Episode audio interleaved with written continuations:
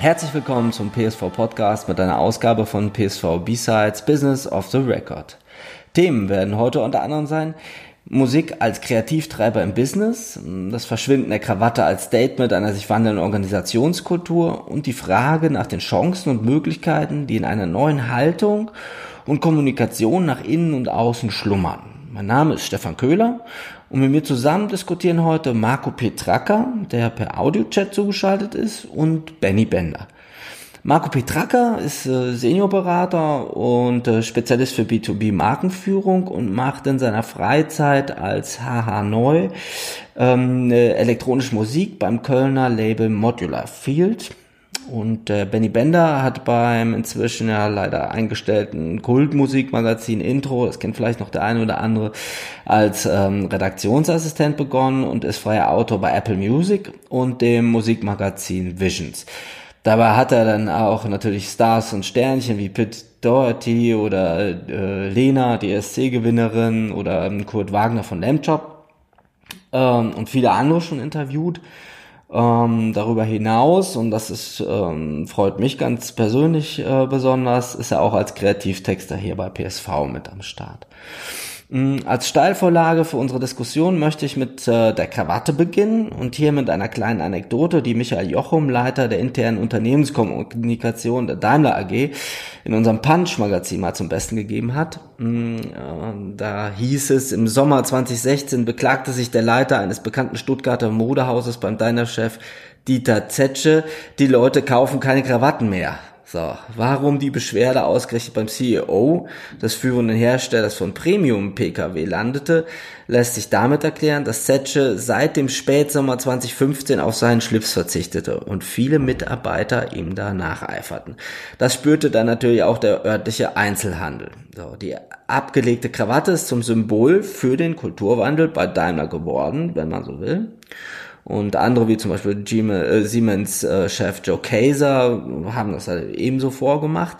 Die verschwindende Krawatte ist demnach eine Art Sinnbild für die Entwicklung der letzten Jahre einer völlig neuen Haltung, auch einer sich veränderten Unternehmens- und Organisationskultur geworden, ähm, die sich aber nicht nur auf äh, Konzernsebene, sondern auch durchaus im Mittelstand vollzieht.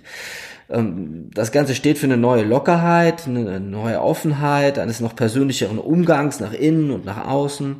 Und dir an der Stelle mal die Frage, Marco, äh, wie siehst du diesen Wandel in Unternehmen und auch bezogen auf den Mittelstand? Und, und welchen Einfluss hat dieser Wandel äh, auf die Chancen in der Transformationsbewegung? Was hat sich geändert und was muss sich noch ändern? Ähm ja, das, das ist ja, also die Sache mit der Krawatte ist ja eine Sache, die zieht sich ja nicht nur bei Mittelständlern aus unserem Metier, also B2B durch. Du hast ja mittlerweile auch den, den Kundenberater bei der Sparkasse nicht mehr unbedingt mit der, mit der Krawatte vor dir. Das ist ja noch so ein, so ein äh, Relikt aus der Zeit, als, als Anzüge noch teuer waren und man halt eben anhand des Anzugs, äh, wie bei einem Dresscode, ablesen konnte, okay, der Träger hat was erreicht in seinem Leben. Und ich glaube, in, in Zeiten, wo in Unternehmen immer mehr ähm, darüber gesprochen wird, dass man auf Augenhöhe kommunizieren will, macht die Krawatte dann einfach keinen Sinn mehr. Oder das ist vielleicht halt eben auch der Grund, warum die Krawatte nicht mehr so stattfindet. Bei den Mittelständlern selber ist es sicherlich zum einen der Generationswechsel, der dann eine ganze Menge ändert und, und, und in Sachen Transformation vorantreibt. Also diese dieses patriarchische, inhabergeführte, ähm, da, da oben in seinem, in seinem, äh, in seinem Mahagoni getäfelten Büro sitzt halt der, der, der alte Inhaber, der, der Unternehmer, der es zu was gebracht hat. Das ist heute nicht mehr so relevant irgendwo, weil es dann doch eher darum geht, am Konsens zu arbeiten. Das heißt also im Unternehmensgegenstand oder den Dingen, die man als Unternehmen erreichen möchte. Ähm, da hat sich schon was getan. Ich sehe aber halt nicht die Krawatte jetzt als, als ähm, ich sag mal, die, die fehlende Krawatte als Treiber der Transformation, sondern umgekehrt, das ist einfach ein, mit ein Signal für das Umdenken. Genauso wie sich halt in vielen Unternehmen mittlerweile auch eine Du-Kultur eingeschlichen hat, ob die jetzt authentisch gelebt ist oder einfach nur aufgesetzt ist, da mal dahingestellt. Ähm, oder halt eben auch das, das Führen von Mitarbeitern ja grundsätzlich lockerer geworden ist irgendwo. Also es ist ein Zeichen der Zeit aber ähm, nicht der einzige Punkt. Der andere Punkt ist natürlich auch eben aus der eigenen Erfahrung, ich habe ja selber auch mal Krawatte tragen müssen, es schnürt dir halt eben auch ordentlich Blut ab beim Denken. Ähm, also das ist halt der Nebeneffekt, warum man es dann auch irgendwann mal abgelegt hat, weil du hast dann jedes, jeden Abend Migräne von der Krawatte. Okay, ja. Und der Business Punk hat sich dann irgendwann die Krawatte um den Kopf gebunden. Okay. Ähm, also festzuhalten ist, dass die Zusammenarbeit heute mehr auf Augenhöhe einfach stattfindet, äh, weil man die Potenziale erkannt hat und ähm, Transformation, Märkte und Kunden heute auch ein anderes äh, Arbeiten einfach notwendig machen. Ich möchte aber an dieser Stelle mal einfach zu, zu Benny rübergehen und mal ähm, äh, weg von der Krawatte hin zur Musik. Ähm, Benny, du betrachtest das Musikbusiness und hier wird die Social Media Kommunikation überaus erfolgreich eingesetzt. Fans sind Stars ähm, und sie sind denen nah wie nie und Social Media hat aus Fans auch selbst Stars gemacht. Ähm, Gibt es da irgendwas, äh, wo Unternehmen von dieser Nähe lernen können?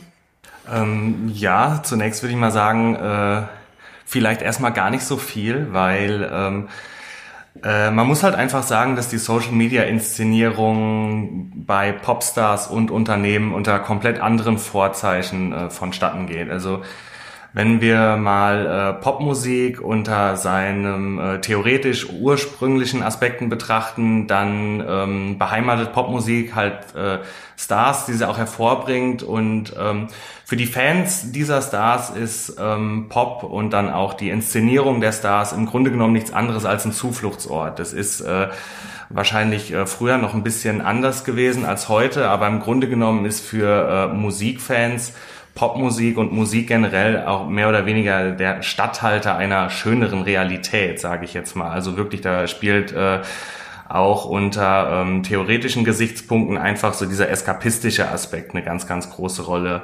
Ähm, da muss man dazu sagen, dass gerade in der Popmusik immer wieder Gefühle sehr greifbar gemacht werden und das ähm, mitunter auf dem unmittelbarsten Weg, äh, den man sich vorstellen kann. Wenn wir das jetzt aufs ähm, Social Media Game übertragen wollen, dann würden auch beispielsweise Stars immer äh, von sich behaupten, dass sie auch Influencer sind. Ne? Und gerade für Unternehmen, wenn du dann auch den Punkt ansprichst, inwieweit Unternehmen das Social Media Game für sich nutzen können oder was sie sich bei Stars abschauen können, muss ich sagen, das machen sie gar nicht so sehr, weil die Community beispielsweise auf Instagram eine sehr, sehr sensible ist ist. Also würden da bestimmte Denkweisen oder Handlungspraktiken von Popstars einfach nur adaptiert oder imitiert, dann würde das in der Community relativ schnell auf Missgunst stoßen. Also da hat man dann doch irgendwie ein sehr, sehr feines Gespür dafür, was Unternehmen stattdessen machen ähm, was natürlich auch für das digitale Marketing immer äh, ein größeres Thema ist, ist die Corporate Relationship. Also ähm, ich bin vor zwei Jahren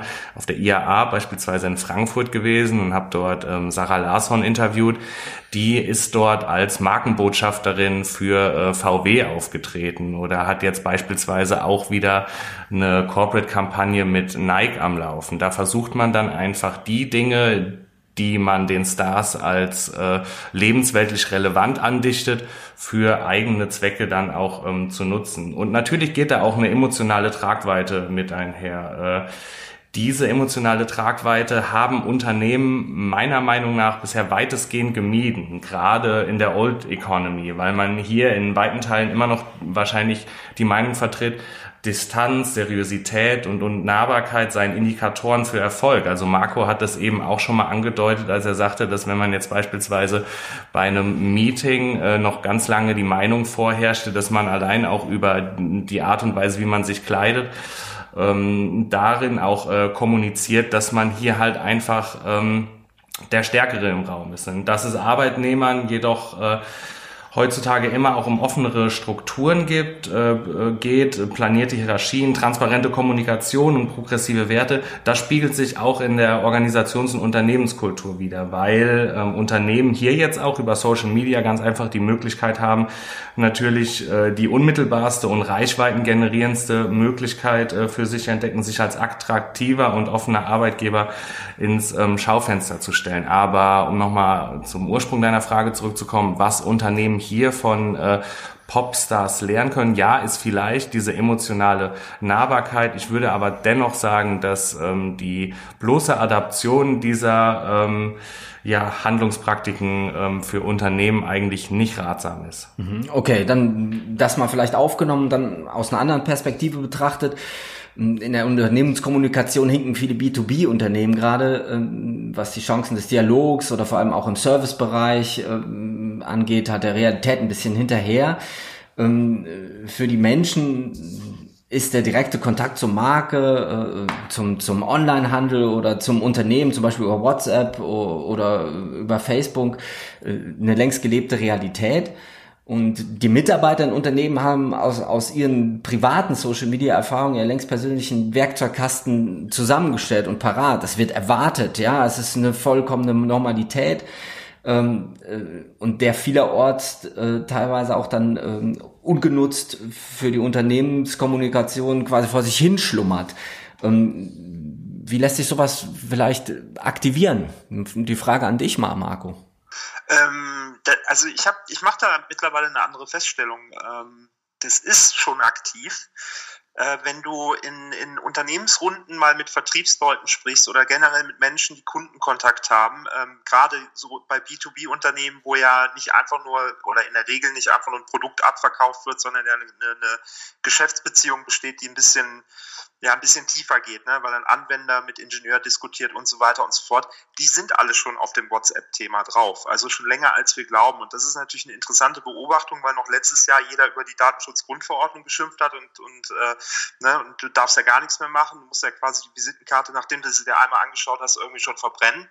Ähm, und entgegen dieser, entgegen dieser, dieser Regelung äh, es wird relativ viel mit WhatsApp und mit Social Media zumindest mal kommuniziert. Also weil dieser direkte und persönliche Kundenkontakt einfach unbezahlbar ist ähm, und weil halt dieses, ähm, ich sag mal, dieses, dieses normale Abkommunizieren in einem Wust an E-Mails, die man täglich kriegt oder in einem Wust an Anrufen, die einem im Denkprozess stören, natürlich dadurch komplett wegfällt denn ich kann mir einfach Zeit für diese Kommunikation nehmen. Also ähm, entgegen deiner Vermutung, es ist tatsächlich schon gelebter, als man glaubt, zumindest jetzt bei den, bei den Unternehmen, mit denen wir zusammenarbeiten. Es sagt nur keiner, weil die Datenschutzgrundverordnung dagegen spielt. Also sind die Unternehmen mal wieder weiter als eigentlich gedacht. Ähm, ich würde hier noch mal ganz gerne auf das Thema Musik kommen. Ähm, kann Musik uns bei unserer täglichen Arbeit inspirieren? Macht sie uns produktiver oder lenkt sie ab?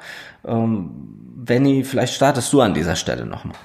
Ähm, das ist ein interessantes Thema. Also das Interessanteste an der Frage finde ich tatsächlich, dass das äh, ein Thema ist, was jetzt wieder ähm, sehr stark aufgegriffen wird. Also ich glaube, wenn wir von der Produktivitätssteigerung äh, bezüglich Musik sprechen, dann können wir auch tatsächlich mal 100 Jahre zurückgehen. Ich glaube schon in der ersten Hälfte des ähm, 20. Jahrhunderts haben wir auch schon beispielsweise in den Fortwerken, ne, da wurden dann die Hallen auch schon mit, ähm, mit äh, Radiosendern beschallt, um dann eben auch so diese ganz, ich sag jetzt mal, staccatoartigen Prozesse äh, dann auch ein bisschen zu verschnellern und natürlich auch ähm, die Arbeiter bei der Laune zu halten. Ähm, die Frage ist eigentlich eher, warum das Thema jetzt gerade wieder so aufgegriffen wird. Natürlich ist es heute wissenschaftlich wesentlich fundierter. Es gibt zig Studien dazu, die belegen, dass äh, uns Musik tatsächlich produktiver äh, am Arbeitsplatz macht. Aber ich stelle mir halt die Frage, ähm, ob das wirklich so ist oder ob nicht hier einfach versucht wird, eine Marktnische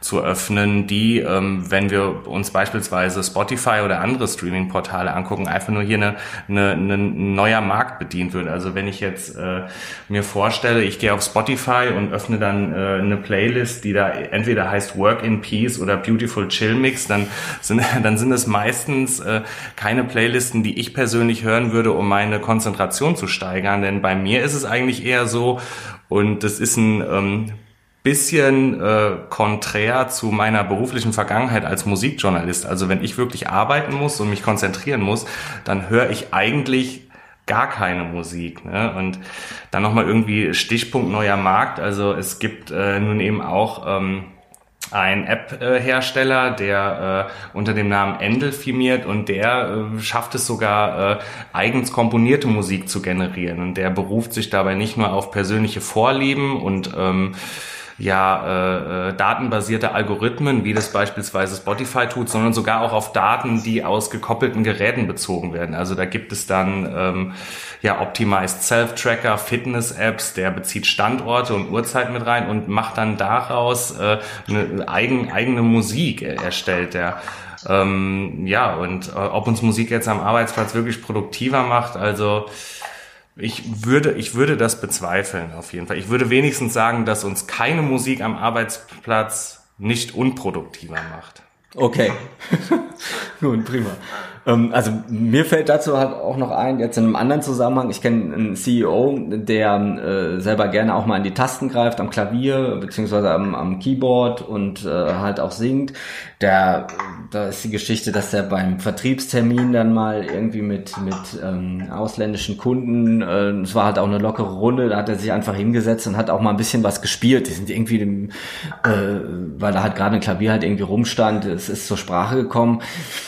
Da, da schlägt Musik halt auch wieder Brücken. Ne? Also diese Geschichte, äh, man kommt zusammen oder Musik kann halt auch ähm, vielleicht nach der Arbeit nochmal zum, zum, zum Abschalten einfach eingesetzt werden.